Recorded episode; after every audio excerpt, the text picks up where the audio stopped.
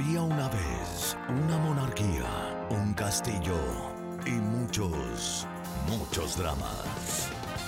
Teleseries de todos los tiempos, series que te atrapan, películas imperdibles, contadas por ellos, tus dramáticos favoritos. Aquí comienza Reyes del Drama.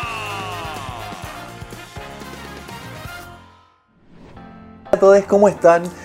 Nos volvemos a encontrar en este tercer especial, capítulo número 3 de Reyes del Drama, Archivos Dramáticos.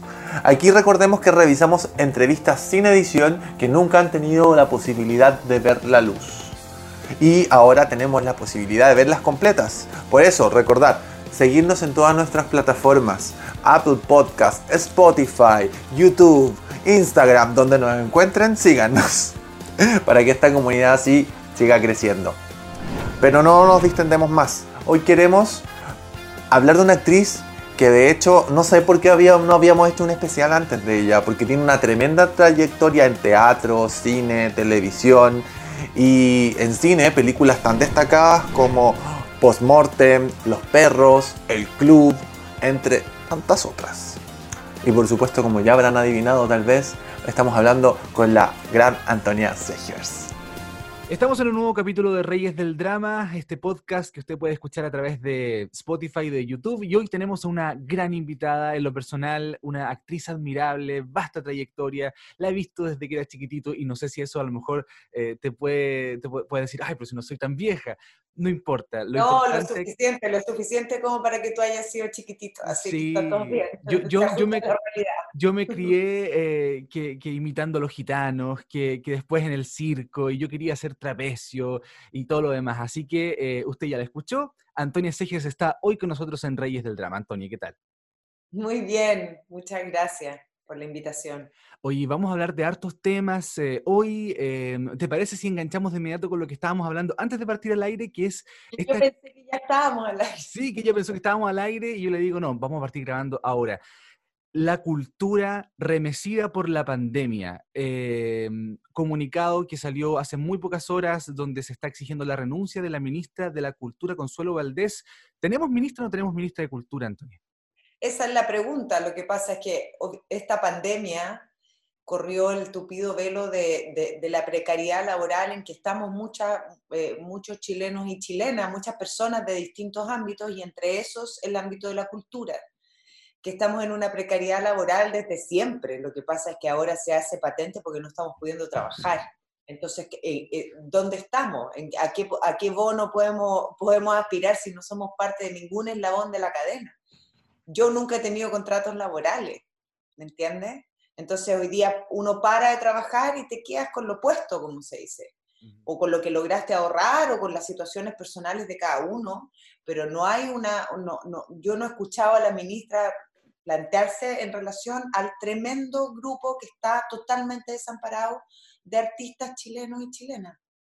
No, no, no, sé, no sé qué piensa hacer al respecto. Sé que se están haciendo ya comunes, sé que se están haciendo bingo, rifas, que unos están ayudando a otros porque somos un gremio bastante solidario, pero yo a la ministra no la he escuchado. Y la verdad es que nosotros en esta precariedad y fragilidad laboral en la que hemos vivido siempre, que hoy día queda al desnudo, eh, es un, un gran momento para hacer algo al respecto y decir, basta me comentabas que grabaste teleseries exitosísimas en TVN, terminabas esas teleseries y, es como si no hubieses trabajado porque técnicamente no tuviste contrato, era todo por proyecto. ¿Cómo era a ese nivel de precariedad, incluso en épocas en las que a Chile y a, TVN le iba súper bien? Es que no tiene nada que ver con cómo le va a, a, los proyectos, tiene que ver con el tipo de contratos que nosotros tenemos y que son contratos freelance. Aunque yo haya trabajado 10 años para una empresa, yo tuve contratos freelance. Perfecto. No hay una seguridad social, no hay un respaldo. De ningún tipo. Nada. Se exige la renuncia de la ministra. ¿Ah? Se exige la renuncia de la ministra Consuelo Valdés, Antonia. ¿Tú coincides con eso? O sea, yo no, yo más que sí, por supuesto que puedo coincidir con ese comunicado de prensa, ¿dónde, porque dónde está la ministra, eso es lo que te estoy diciendo, o sea, no, no mm. vamos a polemizar si yo pido su renuncia, no, que importa, ¿dónde está la ministra? Y si esta ministra no es capaz de estar, bueno, entonces no es capaz de, ejercer su rol. Eh, me interesa la reflexión profunda, no me interesa el titular acá. Me interesa decir, ¿dónde está? ¿Dónde está frente a ese comunicado de prensa y dónde está frente a todos los artistas nacionales que estamos en esta, en esta situación? O sea, ¿cómo, no se aprovecha esta, esta, instancia para develar un problema desde el Ministerio de Cultura? ¿Cómo no, desde el Ministerio de Cultura se dice existe esta realidad hace mucho tiempo y es momento de que termine esta situación laboral para los artistas chilenos y chilenas? Si no fuera por eh, Cidarte, si no fuera por Chile Actores, la cosa se vería mucho peor. Pero es lo mismo para los músicos y para los bailarines, si ese ministerio no es solo para las actrices y para los actores, es para los músicos, para los bailarines, para los artistas callejeros, para, no sé, un ministerio que nos abarca a todos, ellos están en la misma situación, los bailarines tampoco pueden trabajar. Y no hay ni una palabra de eso. Bueno, desde acá entonces, desde este pequeño nicho, le hacemos el llamado a que la ministra aparezca y, dé soluciones y, se entreguen fondos que no sean... Nada, que claro, primero, antes de desaparecer, que aparezca. Sí, que aparezca y que, se entreguen fondos, por ejemplo, que no sean concursables, que ya es, ridículo que no se entreguen beneficios a los que tienes que esperar mucho tiempo a ver si te lo sacaste cuando estás realmente pasando hambre eh, y muchas de esas peticiones que se han hecho en el último tiempo, la verdad. Exacto. Em, Antonia, vamos a, comenzar ahora al, área ya de, tu trayectoria eh, y me gustaría partir por lo, más eh, cercano, lo que vimos hace muy poco con los amigos, lo que se ha comentado en redes sociales, sobre todo La Jauría, esta serie de, de éxito internacional. Hablamos con la Chiporrita hace un poquito tiempo atrás Mm, y, ya nos habló de que ella recibió el, guion, dijo que lo leyó rápido, que, le gustó, que se entusiasmó. ¿Cómo, ¿Cómo fue esta experiencia La Jauría, una serie que está en plataformas digitales ya? Eh, la experiencia fue increíble, fue una tremenda experiencia. Yo, yo es que me, quedé pegada con la chiporrita, que ese fue un, un trabajo que yo hice con, la, con una mm, una chica que había sido parte de la PDI como por 20 años y estaba retirada ya, jubilan muy temprano, tenía como 42 años y estaba jubilada. Y, mm, o 45, no sé, bueno, por ahí. Y ella me ayudó mucho eh, y ella me explicó todo el mundo de las chiporritas y ahí inventamos que entonces el personaje de la bacha era una chiporrita mía. Y, ella me ayudó a ver los guiones. ella sería tu chiporrita, que es como la que aprende contigo. Ya, y la que se forma al lado tuyo, y esa es una chiporrita y va a ser siempre tu chiporrita, aunque mañana sea comisario, ella para ti es tu chiporrita porque ella aprendió contigo. Entonces lo armamos y, funcionó muy bien porque si tú me estás diciendo la chiporrita es que funciona estupendo. Sí, sí, y uno, claro, lo, lo, asume de esa forma también, como la aprendiz de manera tierna para llegar a, a, esta, a, esta, chica que está aprendiendo contigo. ¿Y, ¿Y, tiene algún significado particular chiporrita el nombre? No. Solo lo aplicaste, jerga que ya. Jerga, sí, bueno, y mucha jerga aplicamos y, fuimos muy Mateo en eso y después se metió la PDI y, y, en las escenas de acción o en las escenas como más técnicas iban funcionarios de la PDI a chequear que estuviéramos haciendo bien todo, o sea, desde el cuerpo al uso de las armas, a los términos, estaban ahí fiscalizando en el fondo que nosotros estuviéramos respondiendo a cómo ellos, cómo ellos trabajan. Había una asesoría importante entonces y, se notaba porque, como tú le decías, en cuerpo, e, en formas de hablar con tus subalternos, con tus jefes, también existía mucho ese, es como, yo estoy viendo un cuartel de la PDI aquí.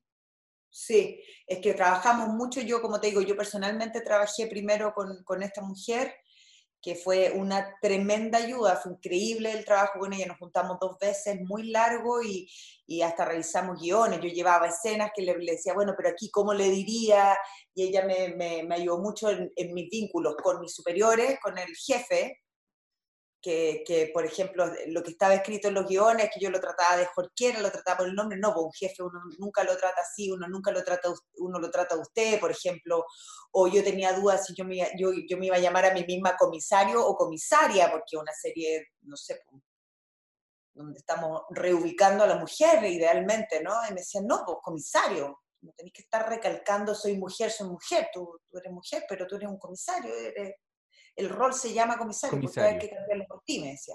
vale, ya, comisario. Y así íbamos armando todos los detalles, ¿cachai? Que, que claro, que le dieron mucha más verosimilitud al trabajo, que realmente, eh, y después la PDI cuando se metió y que más encima fue a los, a los rodajes y todo, y estaba ahí fiscalizando que no, no, no en mala onda, sino que en buena onda, como, no, aquí diríamos esto, o los QTH, o los no sé qué, y bueno, muchas jerga, que fue muy, muy entretenido trabajar como con esa exigencia además. Oye, decías recién, reubicar eh, a la mujer. Esta es una serie que surge a raíz de un caso terrible en España, que, que, toma, digamos, eh, una de las aristas es esta, además tiene otras dentro de la, de la trama, em, de esta chica que fue eh, violada en grupo en, en, España, y aquí también toma un poco esa premisa, o sea, una chica de un movimiento feminista que desaparece de un colegio además cuico. Em, ¿cómo, ¿Cómo se enfrenta toda esta trama, este contexto? Para ti en lo personal como actriz? O sea, toma muchas aristas que son muy crudas de, de, lo que hemos visto. Es como un caleidoscopio de situaciones, porque también en, los juegos, este mundo de los juegos, lo vincula al mundo de los juegos, como el mundo de los desafíos que te va metiendo Internet y de estos desafíos misógenos que existen también. La ballena azul creo que se llama un juego que en algún minuto nos horrorizó a todos y nos aterró en relación a, a los que tenemos hijos sobre todo. ¿cachai? Y el, el, el caso ese, y el caso de, de, de, del cura que ayuda a las adopciones ilegales. Hay muchos, casos como, es como un, un collage de, un pastiche de, pedazos de historia que, que nos permiten crear una historia nueva que es ficción en ese sentido no tiene que responderle a la realidad, es ficción. Y yo creo que eh, es muy interesante en relación a cómo, a lo que estábamos hablando del, del rol de la mujer, es muy interesante que el problema esté puesto en niños, niños, porque un niño de 15 años, como el personaje de mi hijo, o los cabros de, del rugby que tienen 17 años, 16, 17 años, son niños igual. Son niños, entonces, ¿cómo se forma la misoginia desde tan pequeño? ¿Cómo se forma ese desprecio que después se traduce en las leyes, que después se traduce en los jueces, que después se traduce en un Estado que ha sido tremendamente negligente con el problema de la violencia de género?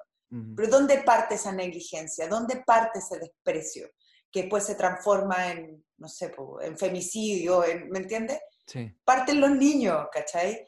Porque uno también ve víctimas en los niños. También hay dos personajes, a mi juicio, en la jauría, que son el personaje que hace mi hijo y el personaje que hace Lucas Balmaceda, que no son cabros malos, son cabros frágiles, ¿cachai? Exacto. ¿Y qué pasa si esos cabros hubieran podido evitar la fragilidad sin que les hagan bullying, ¿cachai? ¿Qué pasa con esos niños si hubieran podido evitar su fragilidad contenidos por sus padres o por sus madres, ¿cachai? ¿Qué pasa si esa fragilidad no hubiera sido menospreciada en el mundo del colegio? Quizás esos niños no se hubieran metido en ese juego horroroso, porque se metieron desafiados y por terror al bullying también. Y se cagaron la vida, ¿cachai? Sí. Entonces también es muy interesante verlo así, porque claro, los hombres como los supervillanos, a mí no me interesa esa mirada. A mí me interesa ver la génesis, dónde empieza esta, esta convivencia torcida, dónde empieza a mm. armarse lo que es la misoginia, que es mucho peor que el machismo porque es como bíblica, tiene que ver con un desprecio, como con una Eva que se robó la manzana y expulsó a Adán del paraíso, como con un castigo casi bíblico, ¿cachai? Y ese problema, ¿dónde está la génesis de ese problema? Creo que es muy importante buscarla, porque hay una cosa torcida en el vínculo que tenemos que, nosotros tenemos que aprender a convivir, hombres con mujeres, si no hay de otra. Aquí estamos, ¿cachai? Estamos frente a una pandemia, hombres y mujeres encerrados en casas, ¿cachai? Tenemos que aprender a convivir, hay que ver, tenemos que pensar juntos también, ¿me entiendes? Creo yo, no sé, eso es lo que yo creo. Sí, yo igual, igual lo interpreté así cuando lo vi, lo vimos con otros amigos. Eh, claro, eh, vemos que, hay tipos que son misóginos a lo mejor desde chicos, que tienen un desprecio, un machismo demasiado arraigado, cultural tal vez, pero hay otras víctimas ¿no? de, este juego que, surgen a raíz de, por ejemplo, el bullying, como decías tú, en el personaje de tu hijo, de la inseguridad, de, de querer reforzar un ego, una, una sensación de, que aquí estoy yo y no me pueden pasar a llevar, y ahí surgen estas cosas tan maquiavélicas como el llegar a violar o a matar o a marcar a una mujer. ¿Cómo, cómo podría ser que la pasada por el colegio sea una pasada que te, que te, que te entregue como algo nuevo, ¿cachai? Algo mejor.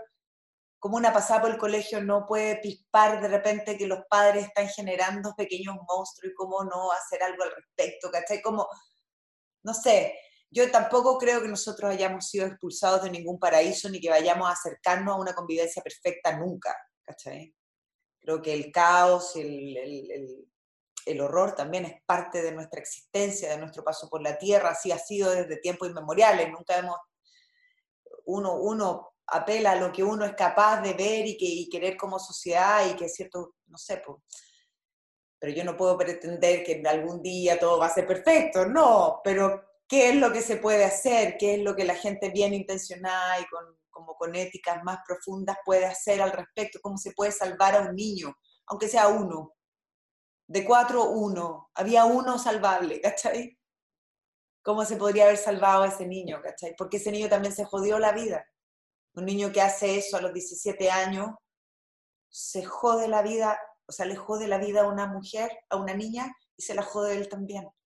Tiene, tiene, toda una vida por delante. ¿Cómo cargáis con eso? ¿cachai? Sí, esperamos también que la jauría nos, nos sorprenda con una segunda temporada y que, que siga entregando este mensaje también, ¿eh? este mensaje no solo de, de, feminismo, sino que también de lo que decías tú, o sea, entender de manera psicológica lo que podría motivar a un tipo misógino que no necesariamente es misógino desde la cuna, sino que eh, se vio enfrentado a distintos... Yo creo que esta, esta, lectura que yo te digo es mi lectura, yo no creo que la jauría entregue como un mensaje, yo creo que la, la jauría como una buena obra artística lo que hace es mostrar un pedazo de la realidad y cada uno lo vincula con lo que, con lo que es capaz de vincularlo, digamos. Yo por eso no, no creo que sea una serie feminista, creo que es una serie que aborda un caso de violencia de género desde el punto de vista policial, ¿cachai? Uh -huh. Y que uno a través de estas policías, pero también son tres policías mujeres que están en un mundo de hombres y que se topan como con las murallas con las que se ha topado todo el mundo, o sea, no sé, pues, cuando vemos que, que, que, que, el tipo que mata a una niña fue liberado de, de, una condena que era más larga y luego eso le significó la vida a una cabra, ¿cachai? Cuando la justicia está súper al debe en el tema de es, la violencia. Eso es la jauría, eso es la serie Eso la jauría. también es la jauría, es toparse contra las murallas, de ver cómo, cómo no cómo se está haciendo negligente, cómo se ha relativizado, como bueno, es que es difícil saber, Ah, cuando a Návila Rifo, Rifo le sacaron los ojos, un tipo la puso en duda sus conductas sexuales, a propósito, si a propósito de sus conductas sexuales ella mereciera que un tipo le sacara los ojos. Pero de una brutalidad ahí, un juicio público en todos los matinales porque eran personas más pobres, ¿cachai? Público ahí, no, un, un, espectáculo dantesco donde también le bajaron la condena al tipo que le sacó los ojos, poniendo en duda que ese weón quisiera matarla. Una mujer que dejaron tirar en la nieve en Coyhaique, sin ojos, en la mitad de la noche. Y, y, el Ministerio Público pone en duda de que ese tipo quiera matar a esa mujer. Realmente uno dice, wow, ¿qué pasa? Si ese tipo no quería matar a esa mujer si, sacándole los ojos y dejándole tirar la nieve a las 4 de la mañana, ¿qué quería? No sé qué pasa por esas cabezas. O en, la mismo, en las mismas primeras eh, capítulos de La Jauría donde se ve a este profesor abusador, este profesor de teatro que se gana la confianza de las chicas y, y, y las graba y, y, las somete a distintos abusos y después se, bueno, vamos a hacer spoiler a los que no lo han visto, se termina suicidando. Eh, Ahí acabáis de spoilear una cosa que sí, no es spoileable. Sí, lamentablemente. Araña, araña. Y, y, y, ahí se, se genera esa, fa esa, falta de, pucha, no se hizo justicia porque este tipo nunca respondió frente a la justicia como tal, o sea. Bueno, pero también está lleno de militares que se, que se suicidaron antes de cumplir sus condenas. Hubo varios. Es un derecho casi. Sí. Está bien, no, no, no me voy a meter en eso. Lo que sí es que con respecto a la historia de este profesor, de esos límites entre los maestros y los alumnas, y a veces los alumnos hombres también, eh, es algo que está cambiando. ¿Me entiendes? Es algo que antes era una práctica habitual, que uno contaba con eso y uno zafaba si podía, si no podía, no zafaba, y ahí estábamos todos los alumnitas y los alumnitos, no solo de teatro, sino que en, esta, en este vínculo torcido con algunos profesores o profe, profesoras también, pero yo creo que más profesores hombres, claro. que lo tomaban muy torcidamente y era una práctica habitual. Yo cuando era cabra no tenía idea cómo se llamaba eso. Pero te tocó... ¿Me entiendes? No podría haberlo denunciado porque eso no tenía nombre, era, era claro. así nomás. Eh, Tú suponías que era parte de chuta. Era pura astucia de cómo uno surfeaba un profesor que bordeaba esos límites o, o no lo podía claro. surfear y, pero no había, no, no, era un, no había motivo de denuncia porque no tenía nombre. Tú lo viste, lo viviste además. también, da lo mismo si yo lo viví o no, yo no voy a hablar de mis experiencias personales porque nunca lo hago, eso lo hago en general en privado, pero, pero sí, eh, sí puedo hablar de lo, que, de lo que todos sabemos que es real, ¿cachai? O sea, estoy hablando de, no te voy a contar lo que yo me pasó no me pasó, no, me interesa, pero sí te puedo decir que cuando yo era niña no tenía, eso no tenía nombre. Y que también eso de la jauría, a mi juicio es algo muy luminoso, que es que hay niñas de 17 años articuladas que están poniéndole nombre a algo que cuando yo tenía 17 años no tenía nombre. Es decir, lo que hizo este profesor se llama abuso y no se hace. Y eso es un gran cambio social y cultural para y desde las mujeres, ¿me entiendes? Por fin se está viviendo, por fin se está... O sea, yo no puedo, y las personas de mi generación, desconocer que eso es un gran avance y que cuando mi hija tenga 17 años, eso ya, o, va a ser imposible que ocurra, ¿cachai? Eso, todo esto se ha venido sembrando para que mi hija, a diferencia de mí cuando tuve 17 años, sepa exactamente cómo se llama eso y que está mal. Imagínate que cuando yo era chica eso no, no tenía nombre, no tenía nombre. Y qué curioso que eso lo enseñe finalmente el contexto, lo enseñe la sociedad, eh, no necesariamente venga de los padres, no, necesariamente venga de, mira, esto se llama así, sino que lo haya aprendido de una forma como más, eh, más, más, directa, a lo mejor lamentablemente viviéndolo o, viéndolo en compañeras y que diga, oye, stop, esto no. Claro, pues, pero oye, stop, esto no, que una niña diga, oye, stop, esto no, y se junte con otras niñas en un colegio y digan juntas, oye, stop, esto no, es, es maravilloso maravilloso, es un gran avance, uno no puede pasar por alto eso, ¿cachai? Creo yo. y, el siguiente paso es cómo generamos una convivencia nueva, porque el primer paso es decir, oye, stop, esto no. Para ahí, ¿cachai? Y en esto nos separamos y somos mujeres cuidándonos entre mujeres. Y el segundo paso es, bueno, ¿cómo lo hacemos para convivir de otra manera? ¿Cómo inventamos una nueva manera de relacionarnos? ¿cachai? ¿Cómo somos capaces de mirarnos de nuevo, hombres y mujeres, y generar nuevos vínculos? También donde al hombre se le permita la fragilidad de otra manera, porque el hombre también ha sido preso de tener que ser el cazador, el rudo, y también hay una sobreexigencia en eso. Como te digo, e, es muy bonito en la jauría que los dos personajes que podrían haberse salvado de ser monstruos eran niños más frágiles cómo no es permitida la fragilidad en el varón. ¿Cachai? Cómo es bulliada la fragilidad, cómo es...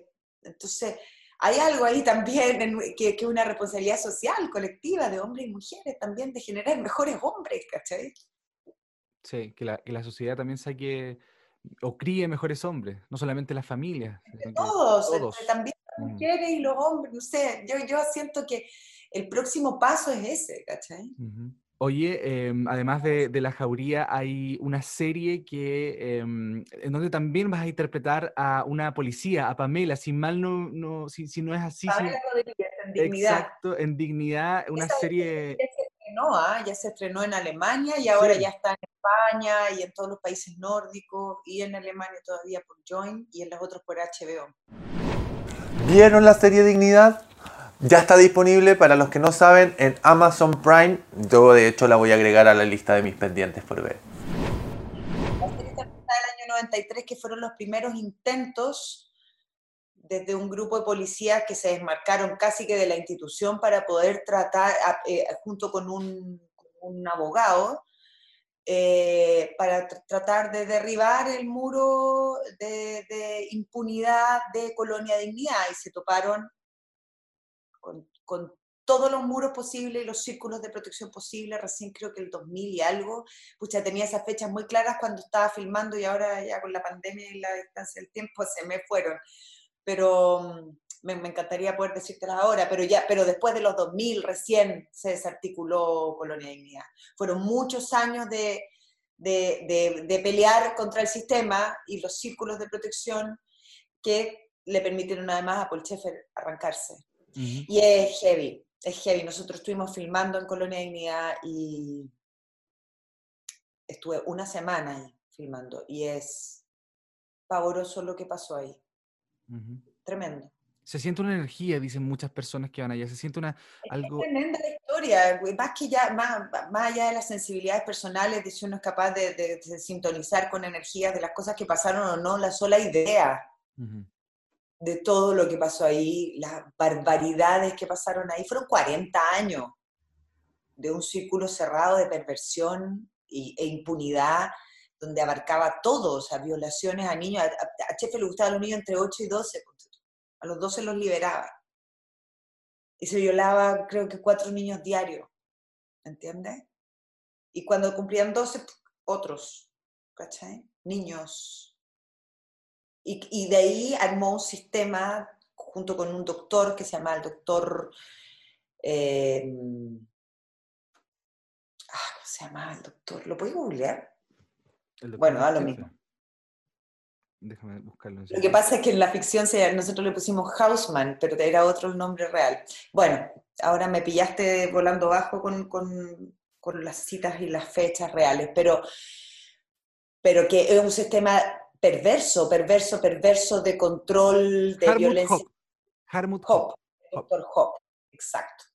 Y, de, y, de, porque la fachada de Colonia Dignidad es que ellos tenían un, un, hospital que le prestaba servicio a la comuna de Parral, que era una de las comunas más pobres de nuestro país, hasta hace poco tiempo, y su fachada era este hospital que, que, que prestaba un servicio que no existía. En la, pero en este hospital se, se practicaban electroshock, se drogaban a los niños, eh, había todo un sistema en la educación que solo le enseñaban a sumar, a restar, a leer y escribir, o sea, no los dejaban aptos para, para arrancarse y ser parte del mundo, porque no tenían los conocimientos suficientes ni las habilidades sociales. Los dejaban como disfuncionales, ¿cachai? Bueno, a las mujeres, es, es como la maldad existe y existe, y Marvel, cuando invente son malos, malos, malos, no le llega ni a los talones a ciertas cosas que han pasado en la realidad humana, ¿cachai? Y que pasaron aquí, aquí en Chile, que tú tuviste igual como pasaron actriz. en Chile, bueno, después ya la, la, la, sociedad entre colonialidad y la dictadura ya es, como el requiem del horror. Sí. Sí. Oye, Entonces ahí ya adentro de estas, de estas puertas, o sea, de estas paredes, de este predio que está entero eh, eh, electrificado, entero vigilado, con túneles subterráneos que controlaban todo, hasta el árbol 4 estaba siendo monitoreado en estos túneles, ¿cachai? Y ya una vez que hacen esta alianza con la dictadura era muerte, violación, tortura, no, pero ya... Me cabe duda que va a ser un, un éxito aquí, ¿eh? yo creo, por un tema histórico que está hoy día más que nunca súper presente, yo creo que va a ser un, un éxito eh, y así lo, lo, deseamos, la verdad. Eh, Antonia, vamos a hacer un barrido por las teleseries más impresionantes en honor al tiempo también y a tu tiempo, eh, partiendo por Llorana, Isla de Pascua, el elenco, este, este teatro itinerante se va a Isla de Pascua eh, con, con Llorana, una teleserie que fue bastante mágica, que fue éxito también en sintonía. ¿Cómo fue esa experiencia? Increíble, muy bonita. Yo había vivido en la isla antes, yo salí a la escuela y me fui a vivir un año a la isla de Pascua y hacía clases de teatro allá y qué sé yo, y viví un año. Entonces después cuando volví, partí trabajando en el 13, y, pero cuando supe que iban a hacer una teleserie en la, en la isla de Pascua fue como, yo quiero estar ahí. Yo ya hablaba pascuense además. Hablabas ya. hablaba Rapanui, claro, claro, porque cuando trabajé allá haciendo clase de teatro tuve que hacer un montaje de para el Día de la Lengua Rapanui, y yo dije, bueno, ¿cómo voy a hacer un montaje en castellano para el Día de la Lengua Rapanui? Y me van a tirar piedras. Sí. Ojalá tiraran tomate en la isla, me van a tirar piedras. Así que eh, me, me empecé a investigar. Pucha, yo estaba cerca de muchas viejas en la isla que siempre me contaban la historia, las leyendas y todo, y me metí a investigar y, y hice un montaje en Rapanui y terminé aprendiendo a hablar y todo después de ese año. Entonces, para mí fue, era muy importante hacer esa teleserie. Y bueno, además fue el honor y el tremendo lujo que, que significó entrar al elenco de Vicente Sabatini con pucha, un montón de actores y actrices que yo admiraba mucho. Ahí, ahí tú entraste directamente con, con, Sabatini como parte del elenco estable, ¿no? Sí, sí fue mi primera teleserie. Primera teleserie. como 10 años. Oye, le he preguntado a todos lo mismo. ¿Es mano dura Sabatini? Para dirigir, es súper... Es, yo tengo una profunda y frontal admiración por Vicente Sabatini y lo que él hizo con las teleseries durante mucho tiempo. Yo creo que él, él es muy riguroso, muy riguroso, eh, con un sentido del oficio y del trabajo muy serio, muy exigente.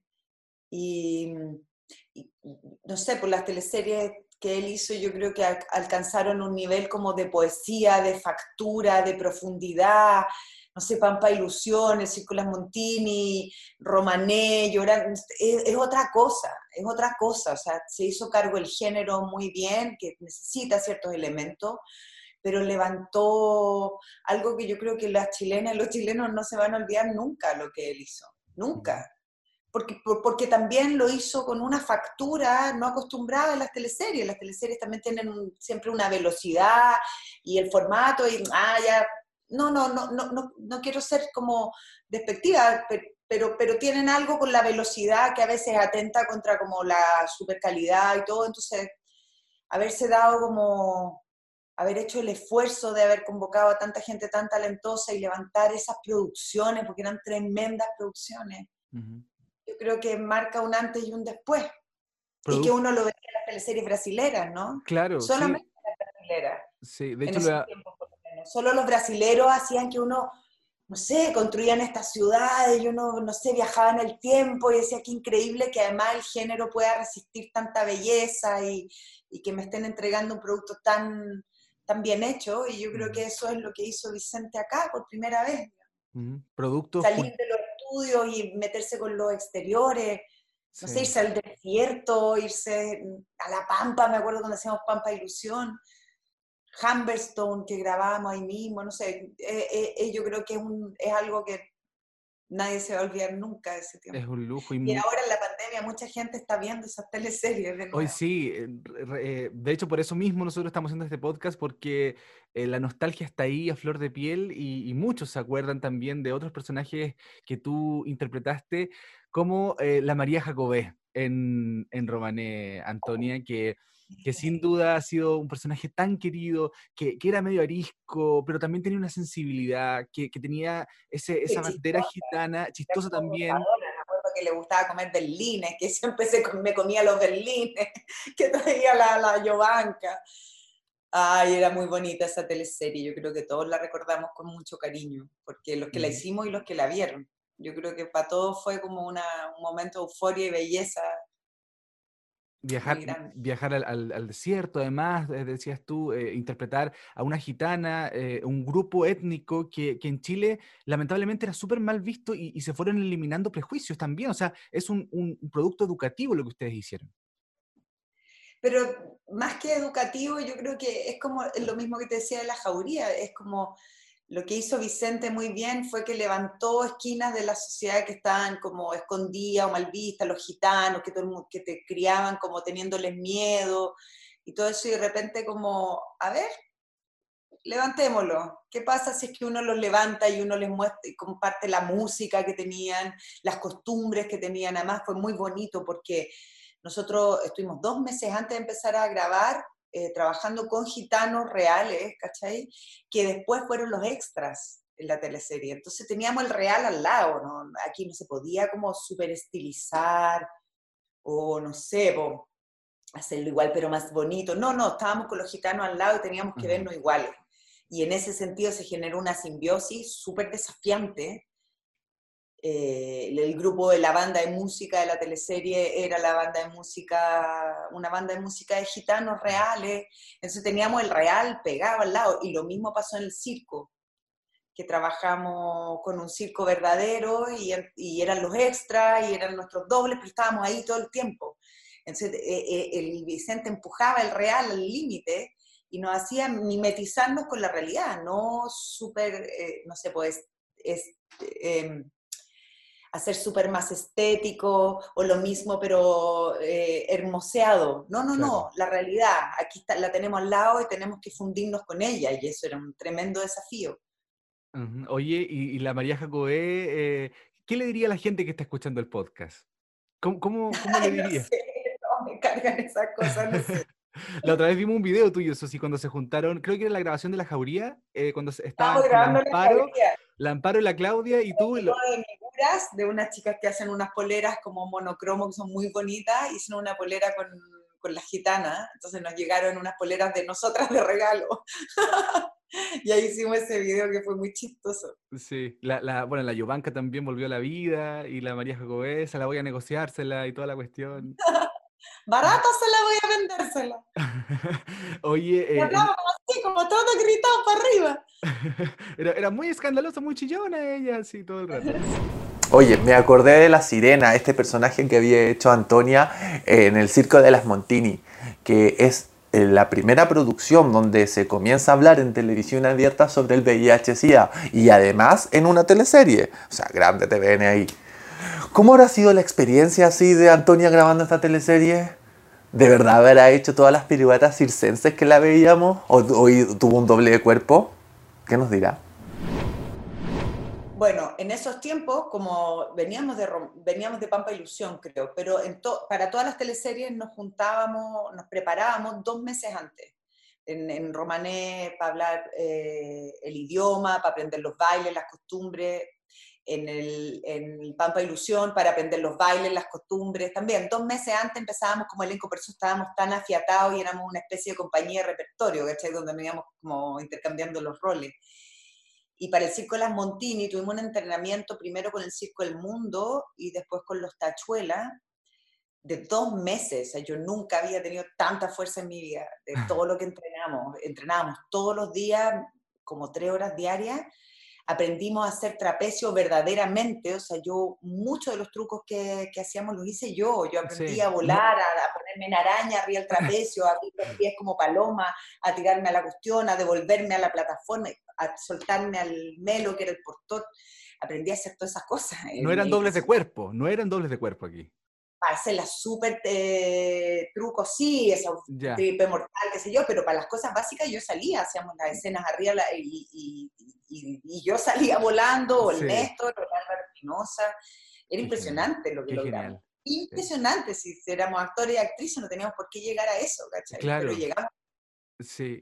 Y, fue un tremendo honor eh, la trama que me tocó encarnar junto al Néstor Cantillana porque además estaba muy bien escrita desde un lugar muy profundo y, y, que, y que lo que se levantó fue cómo una persona con VIH se enfrentaba en ese tiempo a los tremendos prejuicios, a la tremenda ignorancia que había al respecto, y cómo en el camino del amor pudimos vencer todas esas barreras que tienen que ver en general con la ignorancia.